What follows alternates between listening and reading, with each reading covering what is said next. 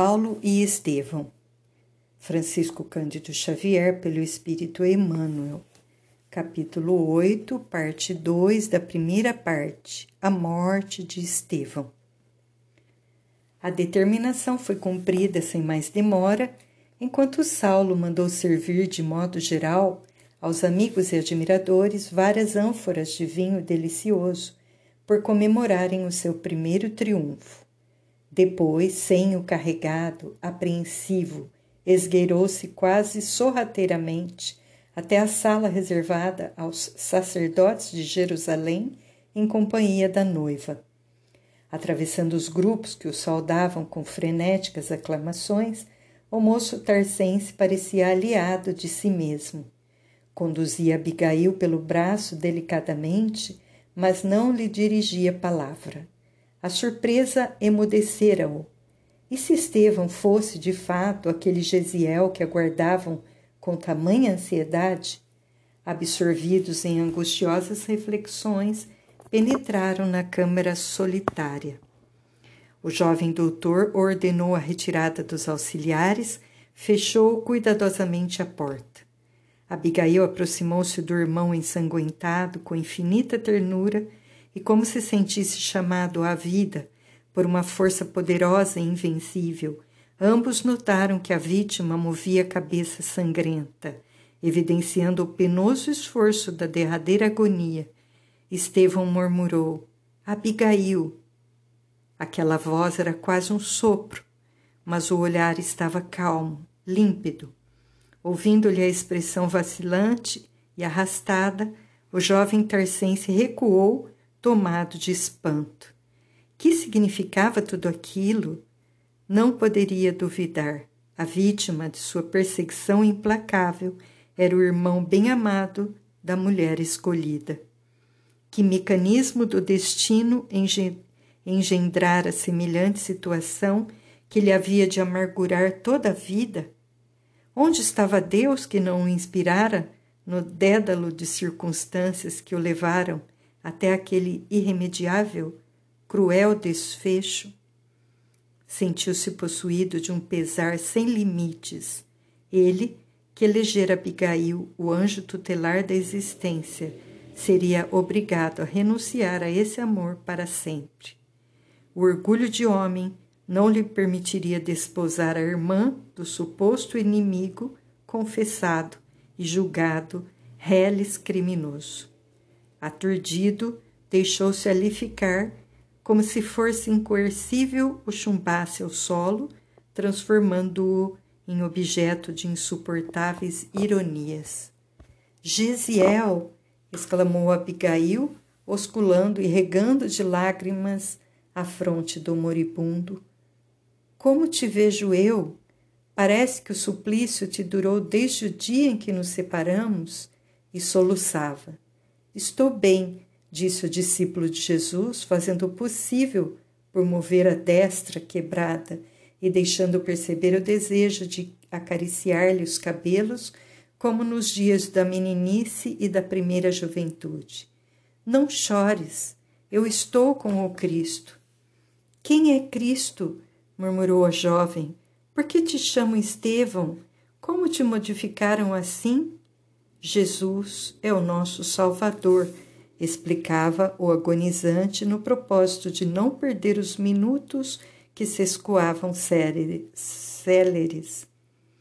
Agora chamo-me Estevão, porque um romano generoso me libertou, mas pediu absoluto segredo. Perdoa-me.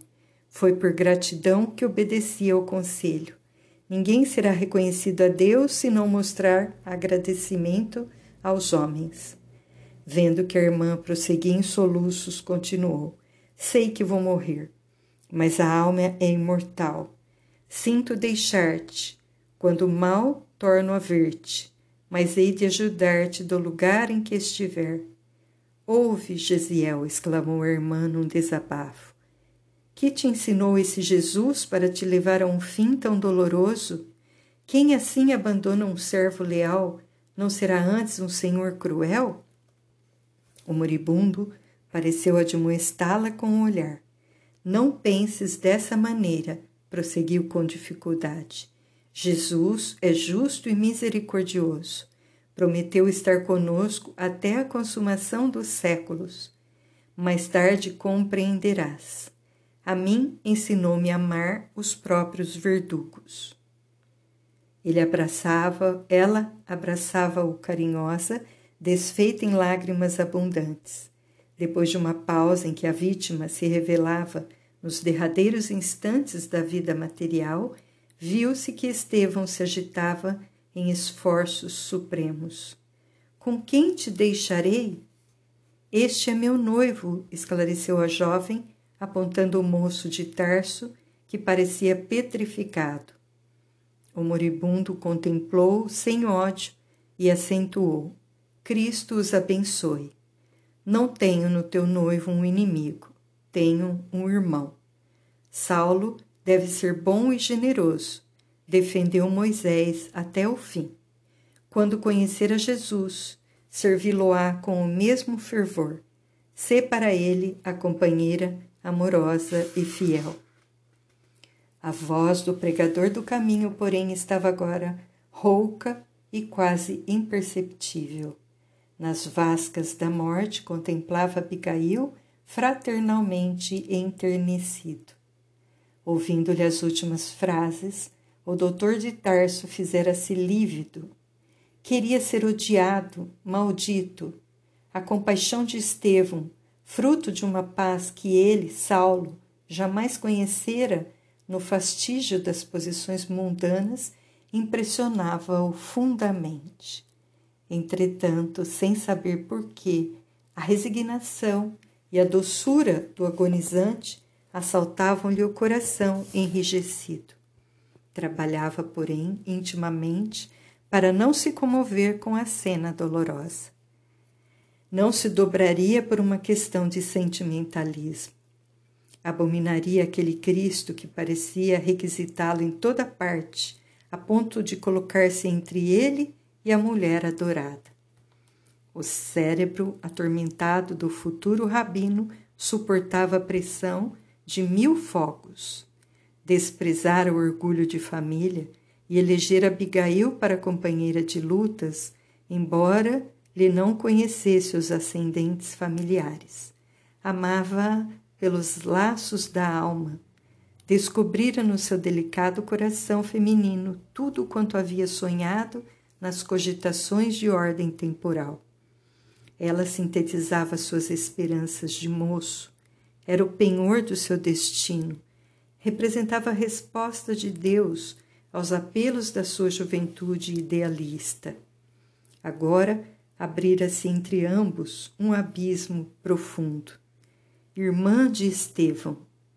Ninguém ousara afrontar-lhe a autoridade na vida, a não ser aquele ardoroso pregador do caminho, cujas ideias jamais se poderiam casar com as suas. Detestava aquele rapaz apaixonado pelo ideal exótico de um carpinteiro e tinha culminado nos propósitos de vingança. Se desposasse Abigail, jamais seriam felizes ele seria o verdugo, ela a vítima. Além disso, sua família, ferrada ao rigorismo das velhas tradições, não poderia tolerar a união depois de conhecidas as circunstâncias. Levou as mãos ao peito, dominado por angustioso desalento. Em pranto, Abigail acompanhava a agonia dolorosa do irmão, cujos derradeiros minutos se escoavam lentamente.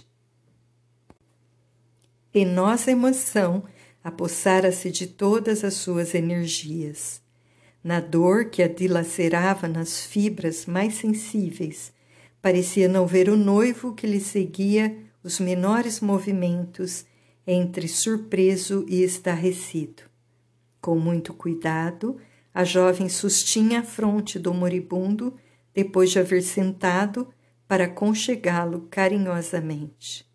Observando que o irmão lhe lançava o último olhar, exclamou angustiada: Gesiel, não te vás, fica conosco, nunca mais nos separaremos. Ele, quase a expirar, ciciava: A morte não separa, os que se amam. E como houvera lembrado algo de muito grato ao coração, arregalou os olhos desmesuradamente em uma expressão de imenso júbilo. Como no salmo de Davi dizia arrastadamente: podemos dizer que o amor e a misericórdia seguiram todos os dias de nossa vida. Salmo 23 A jovem escutava-lhe as derradeiras palavras, comovidíssima. Enxugava-lhe o suor sanguinolento do rosto, que se iluminava de uma serenidade superior. Abigail, murmurava ainda como num sopro, vou-me em paz. Quisera ouvir-te na prece dos aflitos e agonizantes. Ela recordou os últimos momentos do suplício do genitor no dia inesquecível da separação nos calabouços de Corinto. De relance, compreendeu que ali outras forças se encontravam em jogo. Não mais Licínio Minúcio e os sequazes, sequazes cruéis, mas o próprio noivo transformado em verdugo por um terrível engano.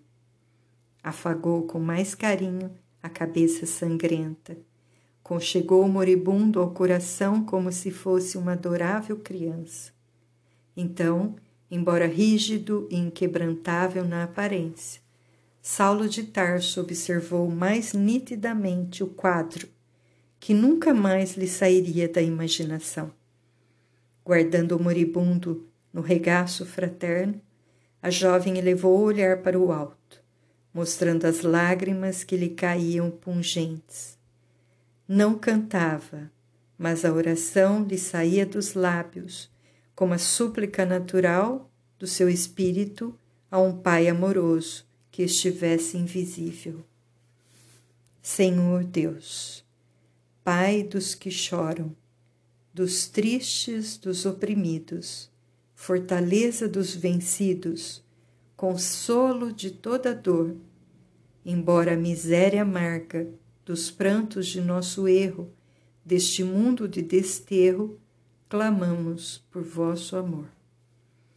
Nas aflições do caminho, na noite mais tormentosa, vossa fonte generosa, é o bem que não secará. Sois em tudo a luz eterna da alegria e da bonança, nossa porta de esperança que nunca se fechará. Quando tudo nos despreza, no mundo da iniquidade, quando vem a tempestade sobre as flores da ilusão, ó Pai, sois a luz divina, o cântico da certeza vencendo toda aspereza, vencendo toda aflição. No dia da nossa morte, no abandono ou no tormento, trazei-nos o esquecimento da sombra da dor do mal. Que nos últimos instantes sintamos a luz da vida, renovada e redimida na paz ditosa e imortal Terminada a prece, Abigail tinha o rosto orvalhado de pranto. Sob a carícia suave de suas mãos, Gesiel aquietara-se. Palidez de neve caracterizava-lhe a face cadavérica, aliada à profunda serenidade fisionômica. Saulo compreendeu que ele estava morto. Enquanto a jovem de Corinto se levantava cuidadosamente, como se o cadáver do irmão requisitasse toda a ternura do seu espírito bondoso. O moço tarcense aproximava-se de senhos carregado e falou com austeridade. Abigail, tudo está consumado e tudo terminou também entre nós. A pobre criatura voltou-se com assombro. Então não lhe bastavam os golpes recebidos? Seria possível que o noivo amado não tivesse uma palavra de conciliação generosa naquela hora difícil da sua vida? Receberia a humilhação mais fria com a morte de Gesiel e ainda por cima o abandono? Consternada por tudo o que viera encontrar em Jerusalém, entendeu que precisava utilizar todas as energias para não cair nas provas ríspidas que lhe haviam sido reservadas. E viu logo que no orgulho de Saulo não encontraria consolação. No momento chegou às mais latas conclusões quanto ao papel que lhe competia em tão embaraçosas conjunturas. Sem recorrer à sensibilidade feminina, cobrou ânimo e falou com dignidade e nobreza. Tudo terminado entre nós? Por quê? O sofrimento não deveria escorraçar o amor sincero. Não me compreendes? Replicou o orgulhoso rapaz. Nossa união tornou-se inexequível. Não poderei desposar a irmã de um inimigo de maldita memória para mim. Fui infeliz escolhendo essa, essa ocasião para a tua visita a Jerusalém. Sinto-me envergonhado, não só diante da mulher com quem nunca mais poderei unir-me pelo matrimônio, como perante os parentes e amigos pela situação amarga que as circunstâncias interpuseram no meu caminho. Abigail estava pálida e penosamente surpreendida. Saulo, Saulo, não te envergonhes perante meu coração. Gesiel morreu estimando-te. Seu cadáver nos escuta, acentuava com doloroso acento. Não posso obrigar-te a desposar-me, mas não transformes nossa afeição em ódio surdo. Sê meu amigo, ser-te-ei eternamente grata pelos meses de ventura que me deste. Voltarei amanhã para a casa de Ruth. Não te envergonharás de mim. A ninguém direi que Estevão era meu irmão, nem mesmo a Zacarias. Não quero que algum amigo nosso te considere um carrasco.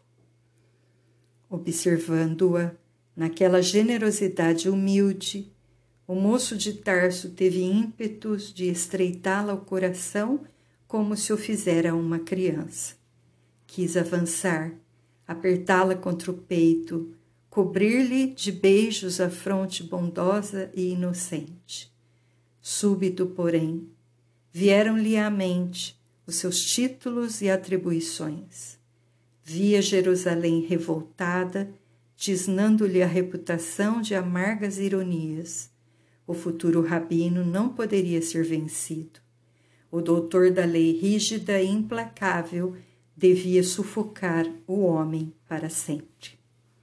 Mostrando-se impassível, replicou em tom áspero: Aceito o teu silêncio, em razão das lamentáveis ocorrências deste dia.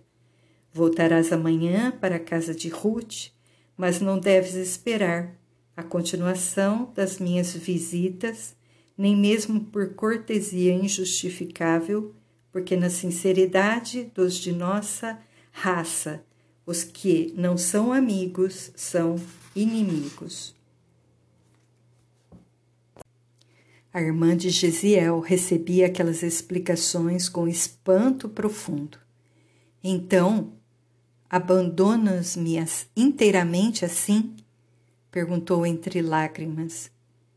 Não estás desamparada, murmurou inflexivelmente. Tens os teus amigos da estrada de Jope. Mas afinal, por que odiaste tanto a meu irmão? Ele foi sempre bondoso. Em Corinto nunca ofendeu a ninguém. Era pregador do malfadado carpinteiro de Nazaré, esclareceu contrafeito e ríspido. Além disso, humilhou-me diante da cidade inteira. Abigail, compelida pela severidade das respostas, calou-se inteiramente. Que poder teria o Nazareno para atrair tantas dedicações e provocar tantos ódios? Até ali, não se interessara pela figura do famoso carpinteiro que morrera na cruz como malfeitor, mas o irmão lhe dissera ter encontrado nele o Messias. Para seduzir um caráter cristalino como Gesiel, o Cristo não poderia ser um homem vulgar.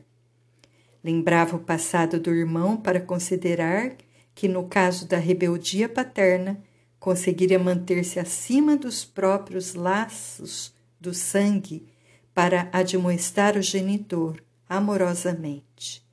Se tivera forças para analisar os atos paternos com preciso discernimento, era preciso que aquele Jesus fosse muito grande para que a ele se consagrasse, oferecendo-lhe a própria vida ao recobrar a liberdade.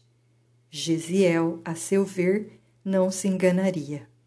Conhecendo-lhe a índole de berço, não era possível que se deixasse iludir em suas convicções religiosas. Sentia-se agora atraída para aquele Jesus desconhecido e odiado injustamente. Ele ensinara o irmão a bem-querer os próprios verdugos. Que ele não reservaria, pois, ao seu coração sedento de carinho e de paz? As últimas palavras de Gesiel exerciam sobre ela uma influência profunda. Abismada em profundas cogitações, notou que Saulo abrira a porta, chamando alguns auxiliares que se precipitaram por cumprir-lhe as ordens. Em poucos minutos, os despojos de Estevão eram removidos, enquanto amigos numerosos cercavam o jovem par, expansivamente loquazes e satisfeitos. Que é isto? perguntou um deles a Abigail, ao notar-lhe a túnica manchada de sangue. O sentenciado era israelita, atalhou o moço tarcense, desejoso de antecipar explicações, e como tal, amparamo-lo na hora extrema. Um olhar mais severo deu a entender à jovem quanto devia conter as emoções próprias, longe e acima das ocorrências verídicas. Daí a minutos, o velho Gamaliel chegava e solicitava ao ex-discípulo alguns momentos de atenção em particular. Saulo, disse bondoso, espero partir na semana próxima para além de Damasco. Vou descansar junto de meu irmão e aproveitar a noite da velhice para meditar e repousar o espírito. Já fiz a necessária notificação no sinédrio e no templo e acredito que dentro de poucos dias serás efetivamente promovido no meu cargo. O interpelado fez um ligeiro gesto de agradecimento, cuja frieza mal disfarçava o abatimento que lhe ia na alma. Entretanto, prosseguia o generoso rabino solicitamente, tenho um último pedido a fazer-te. É que tenho Simão Pedro em conta de um amigo esta confissão poderá escandalizar-te, mas sinto-me bem ao fazê-la. Acabo de receber sua visita, pedindo a minha interferência para que o cadáver da vítima de hoje seja entregue à Igreja do Caminho, onde será sepultado com muito amor. Sou o intermediário do pedido e espero não me recuses o obsequio. Dizeis vítima? Perguntou Saulo admirado. A existência de uma vítima pressupõe um algoz, e eu não sou verdugo de ninguém. Defendi a lei até o fim. Gamaliel compreendeu a objeção e replicou: Não vejas laivo de recriminação nas minhas palavras, nem a hora, nem o local tampouco se prestam a discussões. No entanto, para não faltar a sinceridade que em mim sempre conheceste, devo dizer-te rapidamente que venho chegando a profundas conclusões a respeito do chamado carpinteiro de Nazaré.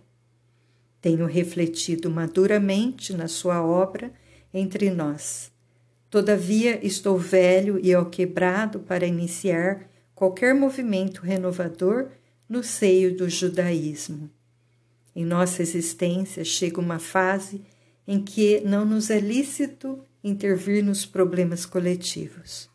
Todavia, Em qualquer idade, podemos e devemos operar a iluminação ou o aprimoramento de nós mesmos. É o que eu vou fazer.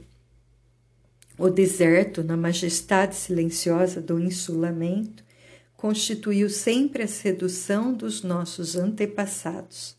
Sairei de Jerusalém, fugirei do escândalo que as minhas novas ideias e atitudes certo provocariam. Buscarei a solidão para encontrar a verdade. Saulo de Tarso estava estupefato. Também Gamaliel parecia sofrer a influência de estranhos sortilégios. Sem dúvida, os homens do caminho o enfeitiçaram, desbaratando-lhe as últimas energias. O velho mestre acabara capitulando em uma atitude de consequências imprevisíveis. Ia impugnar, discutir, chamá-lo à realidade, quando o venerando mentor da mocidade farisaica, deixando entrever que percebia as vibrações antagônicas do seu espírito ardoroso, sentenciou: Já sei o teor da tua resposta íntima. Julga-me, julgas-me fraco, vencido, e cada qual analisa como pode. Mas não me leves ao enfaro das controvérsias. Aqui estou somente para solicitar-lhe um favor e espero não me negues.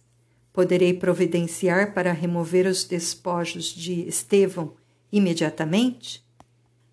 Via-se que o moço de Tarso hesitava, premido por singulares pensamentos. Concede, Saulo. É o último obsequio ao velho amigo. Concedo, disse afinal. Gamaliel despediu-se com um gesto de sincero reconhecimento. Novamente rodeado de muitos amigos que procuravam alegrá-lo, o jovem doutor da lei revelava-se muito alheio de si mesmo. Debalde erguia a taça das saudações. O olhar vago, cismativo, demonstrava o profundo alheamento em que se engolfara. Os inesperados acontecimentos acarretaram-lhe à mente um turbilhão de pensamentos angustiados. Queria pensar. Desejava recolher-se em si mesmo para o exame necessário das novas perspectivas do seu destino, mas, até o pôr do sol, foi obrigado a manter-se no quadro das convenções sociais, atendendo aos amigos, até o fim. Alegando necessidade de trocar as vestes ensanguentadas, Abigail retirara-se logo após a entrevista de Gamaliel. Na casa de Dalila, entretanto, a pobrezinha foi acometida de febre alta, penalizando e alarmando a todos os que lá se encontravam. Ao cair da noite, Saulo regressava ao lar da irmã, onde lhe comunicaram o estado da enferma. Resolvido a imprimir novos rumos à sua vida, procurou sufocar a própria emoção para encarar os fatos com a naturalidade possível. Em lágrimas, a jovem de Corinto pediu que a reconduzissem à casa de Zacarias, receando a marcha da enfermidade. Em vão, Dalila e os parentes procuraram intervir com recursos afetuosos. A súplica de Abigail ao espírito enérgico de Saulo foi exposta comovedoramente e dentro da severidade que lhe caracterizava as atitudes, o ex-discípulo de Gamaliel tomou todas as providências para satisfazê-la. E à noitinha, com muito cuidado, modesta carreta saía de Jerusalém pela estrada de Jope. Ruth recebeu a jovem nos braços, emocionada e aflita. Ela e o marido recordaram então que somente com a morte do pai Abigail tivera febre tão alta, acompanhada de abatimento tão profundo. De senho carregado, Saulo os ouvia, esforçando-se por dissimular a emoção. Enquanto os amigos da jovem procuravam assisti-la carinhosamente, o futuro rabino, sucumbido pelo vulcão de ideias antagônicas, dirigia-se para Jerusalém com intenção de não mais voltar a Jope.